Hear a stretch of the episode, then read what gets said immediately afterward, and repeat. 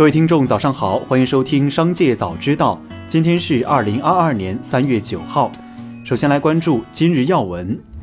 三月七号，金属市场经历了历史的一夜，伦敦金属交易所镍期货涨超百分之一百，至十万一千三百五十一美元一吨，再创历史新高。随后，伦敦金交所决定至少在三月八日暂停交易。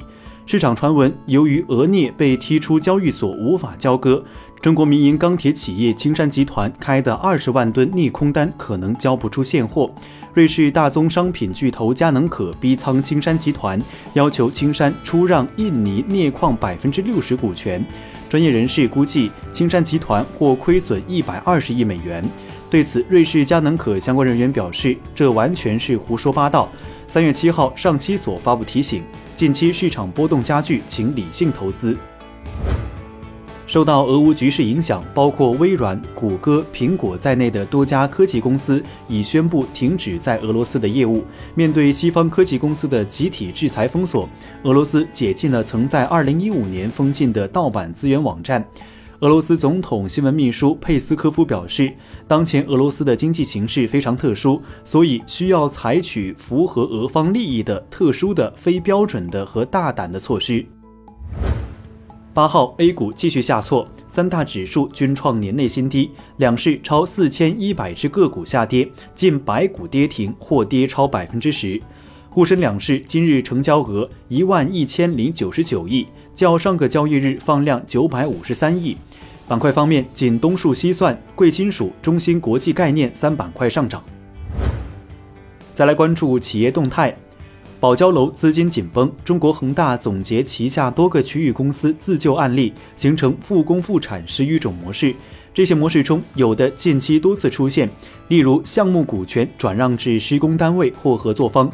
项目资产抵押并转让至政府平台公司等，有的相对罕见，例如通过后续楼栋解决启动资金及新增工程款，政府平台公司代管代建代售，取得金融机构支持盘活项目等。据了解，中国恒大正在全国各区域公司归纳推广这十余种模式。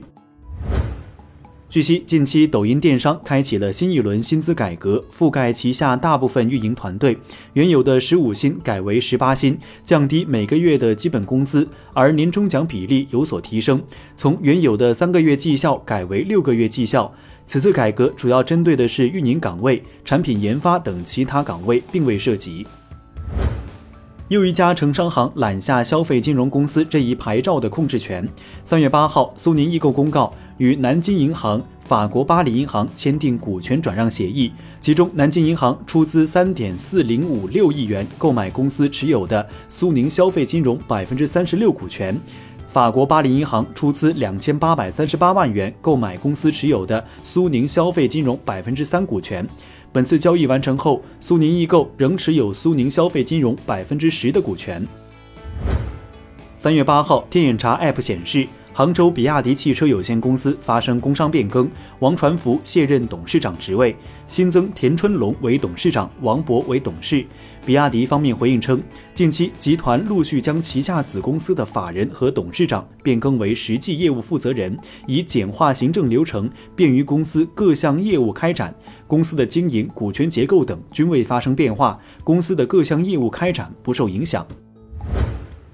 三月七号晚间，瑞幸咖啡官网宣布，根据开曼群岛大法院于二零二二年二月二十五号发出的命令，该公司的清盘呈请已被驳回，联合临时清算人已被解除职务，自二零二二年三月四号起生效。该撤销令是在瑞幸咖啡四点六亿美元债券重组计划获债权人批准之后，相关各方一致申请后作出的。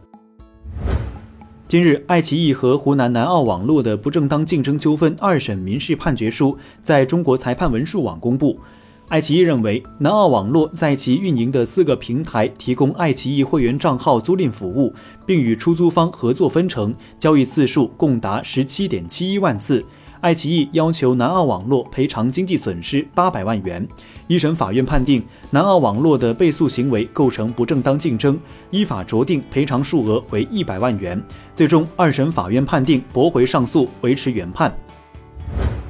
再来关注产业新闻。今年，人民银行依法向中央财政上缴结存利润，总额超过一万亿元，主要用于留抵退税和增加对地方转移支付，支持助企纾困、稳就业、保民生。人民银行结存利润主要来自过去几年的外汇储备经营收益，不会增加税收或经济主体负担，也不是财政赤字。人民银行依法向中央财政上缴结存利润，不会造成财政向央行透支。三月八号，工信部部长肖亚庆表示，从去年的数据来看。专精特新中小企业的发展方向是非常正确的。下一步要进一步扩大专精特新中小企业的规模和范围。今年准备再建国家级的专精特新企业三千家以上，以此带动省级的五万家以上，使专精特新这个群体不断壮大。近日，抖音推出抹除同质化粉丝功能，系统打击相关内容黑产现象。据介绍，今后违规账号依靠生产传播同质化内容获取的新粉丝将被平台精准抹除。据悉，二零二一年以来，各平台上频繁出现以同质化文案博流量的账号，这些账号通过搬运情节雷同的内容，吸引新粉丝关注账号，再通过直播带货、交易账号等方式进行变现。最后，再把目光转向海外。近日，美国国家航空航天局向 SpaceX 公司授予了一份价值接近三十五亿美元的合同，向国际空间站提供额外三次载人龙飞船发射任务。未来，他们有可能预定更多次宇航员发射任务。SpaceX 于二零二零年开始将 NASA 的宇航员送往国际空间站。以上就是本期《商界早知道》全部内容，感谢收听，下次再见。